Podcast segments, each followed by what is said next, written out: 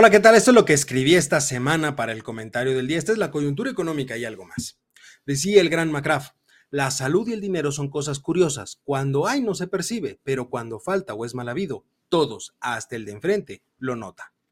En esta ocasión quiero concentrarme en dos temas. Por un lado, la salud del titular del Poder Ejecutivo mexicano, mejor conocido en este espacio como el hijo predilecto de Macuspana, y por otro, la tan ansiada venta del avión presidencial.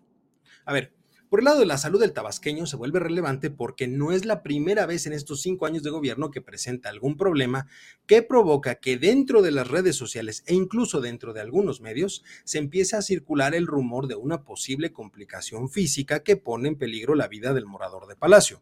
Una situación que por supuesto es desmentida por los cercanos, como es el secretario de Gobernación o el vocero de la presidencia, Jesús Ramírez, quien por cierto también ha sido renuente a transmitir a la opinión pública partes médicos relacionados con la salud del presidente situación que no puede tomarse a la ligera. Después de todo, aún a pesar de que muchos no comulgamos con las ideas de la actual administración, Andrés Manuel López Obrador es el titular de la presidencia de la República.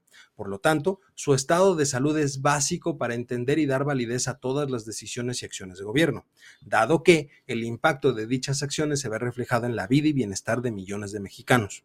Un problema de salud que pueda afectar parcial, temporal o definitivamente su capacidad física para ejercer sus funciones como jefe de Estado pueden ocasionar inestabilidad política, económica y social al interior del país y a nivel internacional puede crear un ambiente empresarial tenso que desemboque en la salida de algunas inversiones o la cancelación de otras afectando de esa forma la relación del país con otros gobiernos y organismos internacionales. Ojalá sea algo pasajero y por supuesto le desee una pronta recuperación, porque en realidad a nadie le conviene que a estas alturas del juego exista inestabilidad desde esos tres grandes frentes, económico, político y social. Ahora bien, regresando a temas mucho más terrenales como la venta del avión presidencial, que fue bandera y promesa de campaña del tabasqueño para la presidencia, por fin lo logró. Luego de poco más de cuatro años, y una rifa sin éxito para quienes compraron boleto, pero con grandes ganancias para el gobierno, se anunció la venta de, la aeronave al gobierno de Tayikistán por 1.658 millones de pesos. A ver, hay que considerar que de acuerdo con el propio gobierno en su momento la aeronave tuvo un costo de 2.952.4 millones de pesos. A la fecha, Banobras, que es el propietario real del avión, aún tiene un adeudo por 100 millones de dólares del arrendamiento financiero. Entonces, se concluye que, como es costumbre en el gobierno de la 4T, no lograron hacer un buen negocio. No solo se remató por debajo del precio, sino que con lo obtenido se va a pagar lo que se debe. Esto es, los hospitales anunciados por el morador de Palacio jamás van a ver la luz. En buen cristiano, nos quedamos sin avión, sin hospitales y además perdimos dinero. Desafortunadamente el drama no acaba aquí.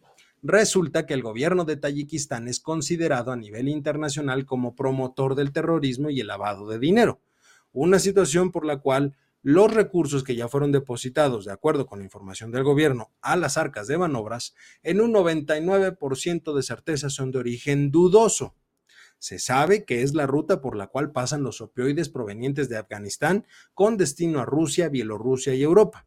Por supuesto que se podría decir que el origen del dinero no debería ser cuestionado si es dado directamente por el gobierno de otro país, pero ¿realmente queremos que se ubique a México como un país que hace negocios con este tipo de estados? En mi opinión, este debe ser más un tema reputacional que un simple capricho electoral. Pero en Palacio no es algo que les interese.